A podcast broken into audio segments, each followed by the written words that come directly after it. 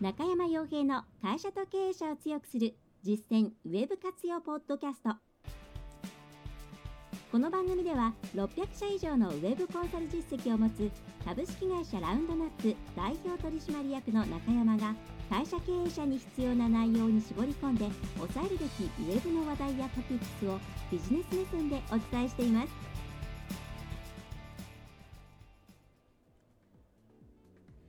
皆さんこんにちは。ランドラップコンサルティングの中山です。それでは本日も会社と経営者を強くする実践ウェブ活用ポッドキャストを始めていきたいと思いますのでぜひとも最後までお聞きいただければと思います。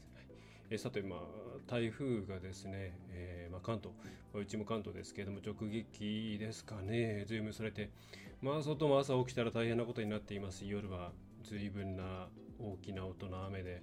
ね、うちの臆病な犬もかなり怖がっていたわけなんですけどもいろいろと、うんまあ、被害に遭われた方、まあ、場所によっては避難されている方もいらっしゃると思いますので、えー、ご無理なくですね午前中もかなりダイヤが荒れていたのでご気分を悪くした方もいらっしゃるということだと思いますので、えー、皆さん大丈夫ですかね？ちょっとその辺が、えーね、心配配です、はい、無理なくやっていただければと思います。また経営者の方々はこういう時にはですね無理のないような、えー、集金形態取れるような体制を整えておくと、えー、いいんじゃないかなとやっぱり思います、はいえー、それではですね、えーまあ、こういった、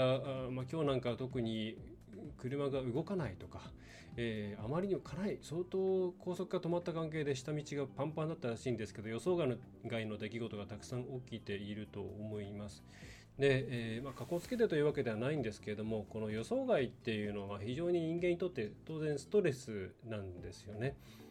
で、えー、今回ちょっとその予想外っていうところをマーケティング的に、えー、捉えるとどうなるのかなっていうところをお伝えできればと思っています。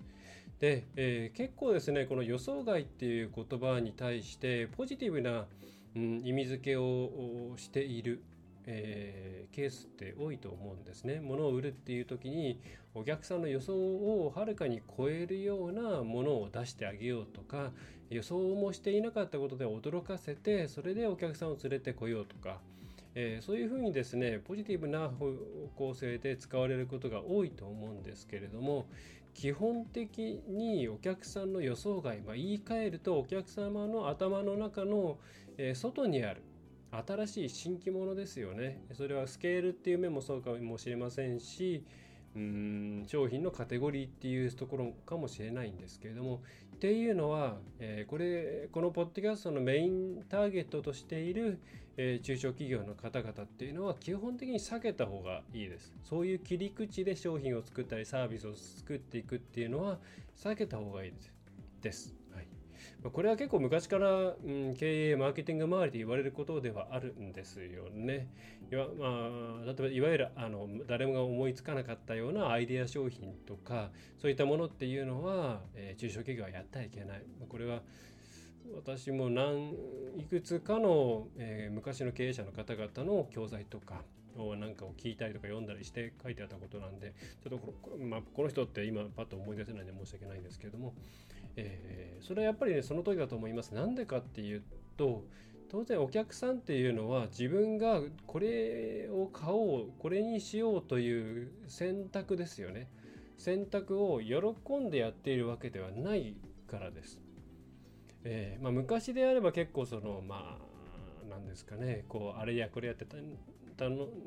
こう比較検討して比較検討というかまあ比べてどれがいいかなって悩んでる時が一番楽しいよねなんて言いますけど、まあ、あくまでそれはそう個人の趣味とか、えー、そういう、えー、話であって重要な決定をしなければいけない特に B2B とかですよね。でまた金額が高いものでもそうですけれどもの場合には、えー、一番いいのはもうコンシェルジュ的に自分にとって一番いいものっていうのを、えー、提示してもらえるのが一番嬉しいんですよね。でもちろん何の説明もなくあなたにとってはこれが一番いいですって言われたところで、まあ、それは納得ができないですよね。なんでかっていうとそれは人間が自分にとって一番いいものだと、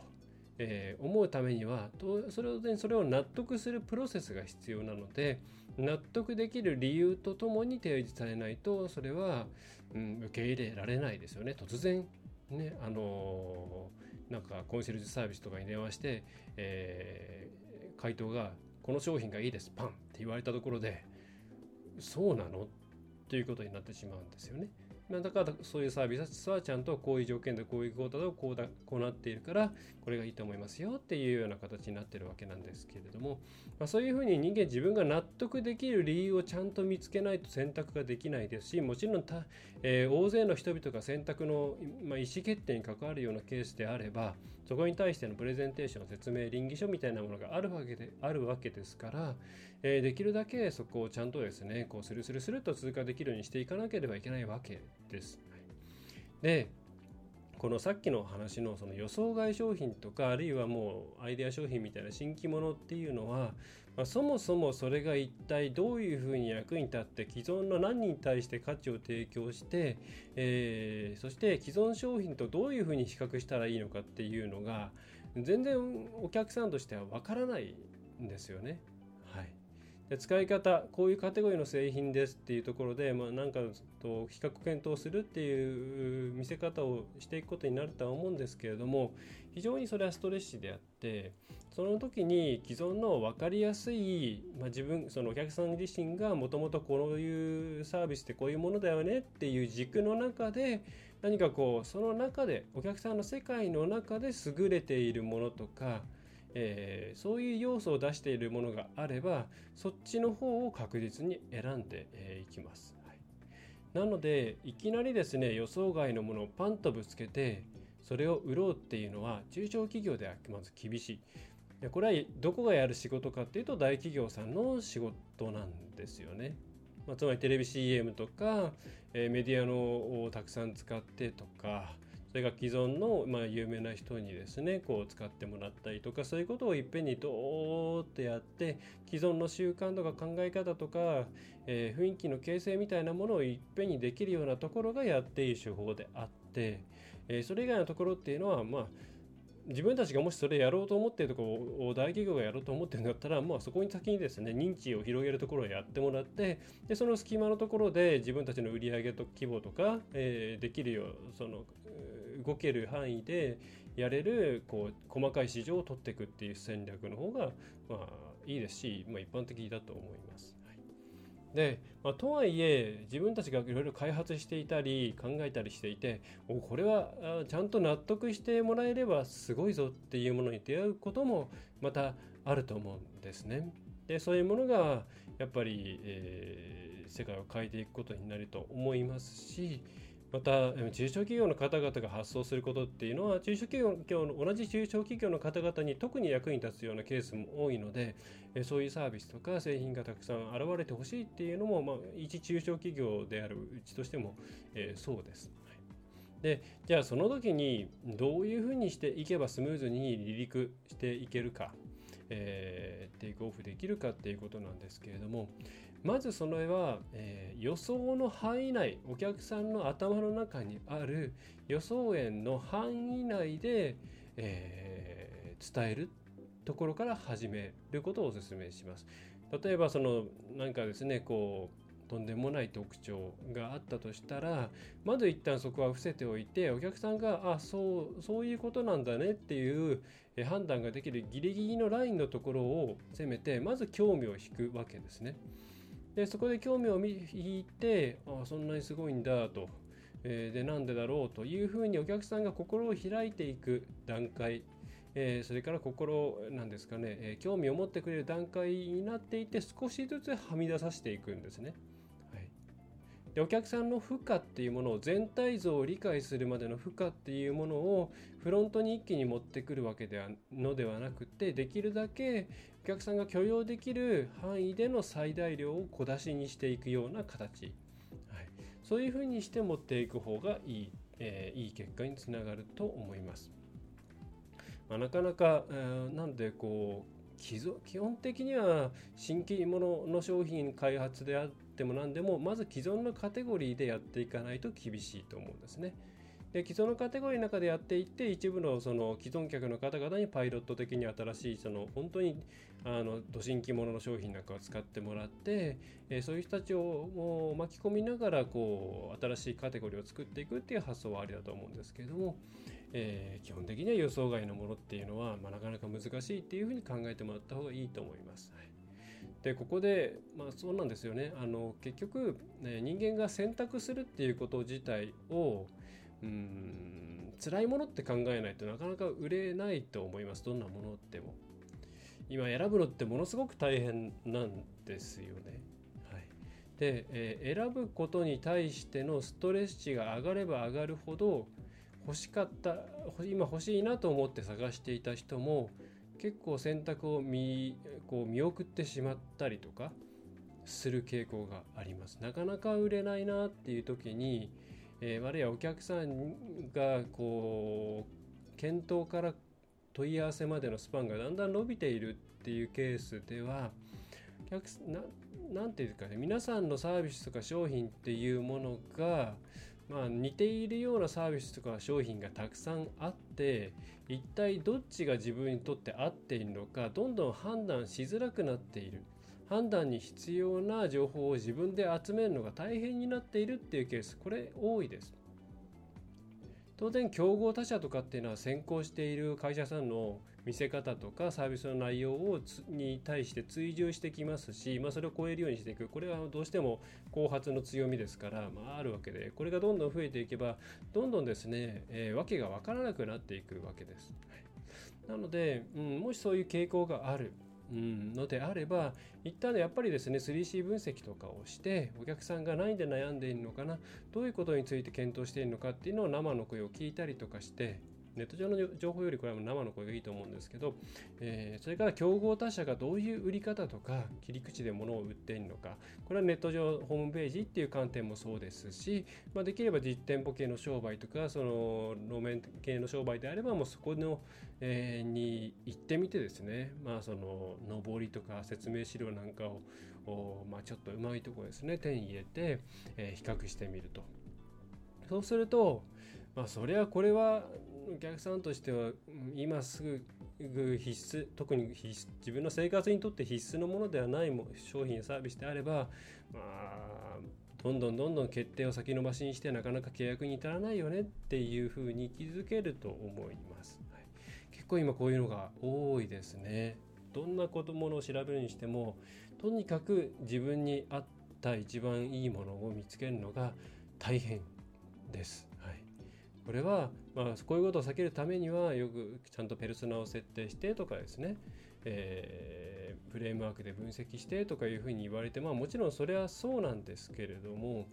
うん、それ以上に、えー、何でしょうね、えー、お客さんが選択しやすくするための材料を自分たちでどれぐらい用意してあげているかなっていうところの方が個人的には大事なのかなっていう印象があります。はい。まあ、選び方みたいなコンテンツを作るっていうのは、うん、いかにもな感じになってしまいますし、まあ、多分これ自社のことをよく言うんでしょとうまいこと自分たちを1位にするんでしょうっていうふうに思われてしまうので、まあ、そうではないような、まあ、客観的なこう情報をもとにした、まあ、こうですねこういう人にはこれがいいですよとかこういう人は他のところがいいですよといったような、うん、情報を出してあげるのがいいのではないかなと思います。はいえー、ということで、うん、今回お伝えしたかったのは、うんまあ、結構8月のお盆なんかにですね経営者の方々っていろんなことを考えて今後はこれでいこうとかこういうことを他社さんがやってないからうちはやっていこうと思うんだけどもどうだろうというですねご相談、まあ、考えてくいただくのでご相談をもらうんですけれどもまあ、結構少なくない割合でこれどうやってお客さんに価値を分かってもらうんですかとか、えー、既存のどんな商品との競合になるんですかとか、えー、お客さんはどういう基準で選んだらいいかって直感的に分かるものなんですかっていったようなところをクリアできていないケースが多いです。でクリアできないまま出すとお客さんは困惑してしまってそもそもの、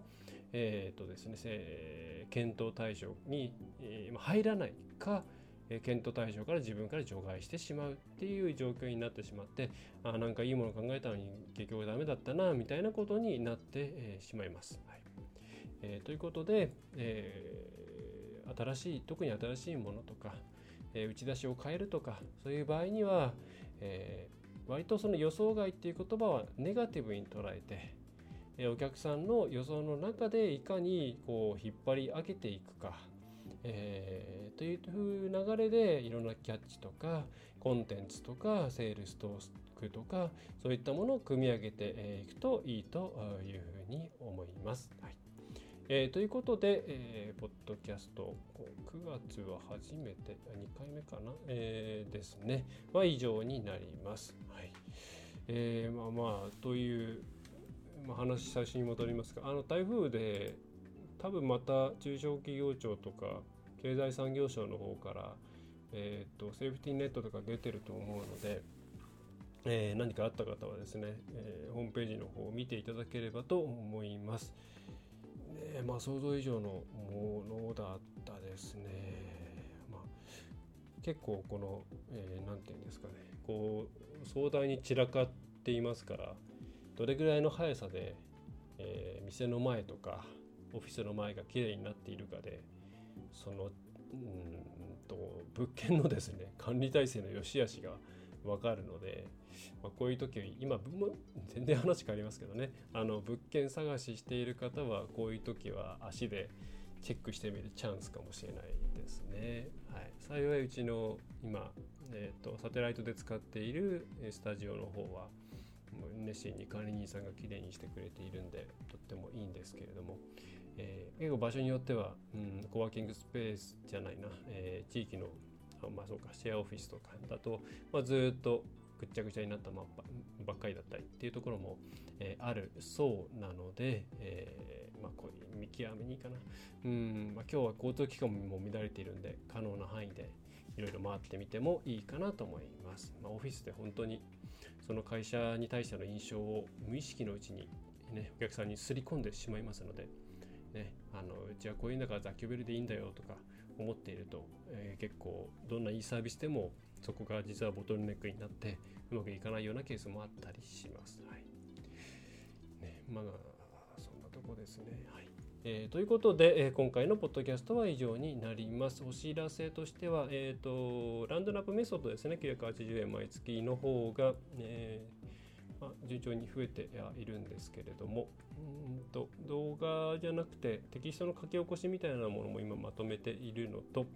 やっぱり DVD でまとめて形にしてほしいっていうケースがあるので DVD の販売の方も今、え、進めています。まだちょっとね作ってないんですけれども表紙とか自分でレベル作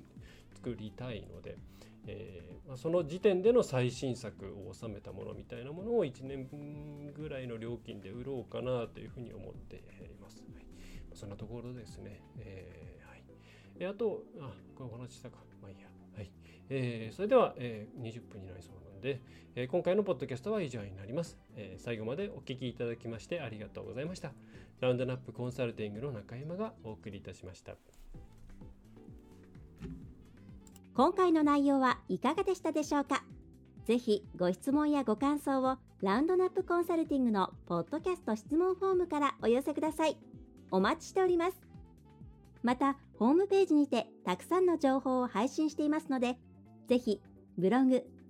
メールマガジン、郵送ニュースレターや各種資料 PDF もご覧ください。この世からウェブを活用できない会社をゼロにするを理念とする株式会社ラウンドナップがお送りいたしました。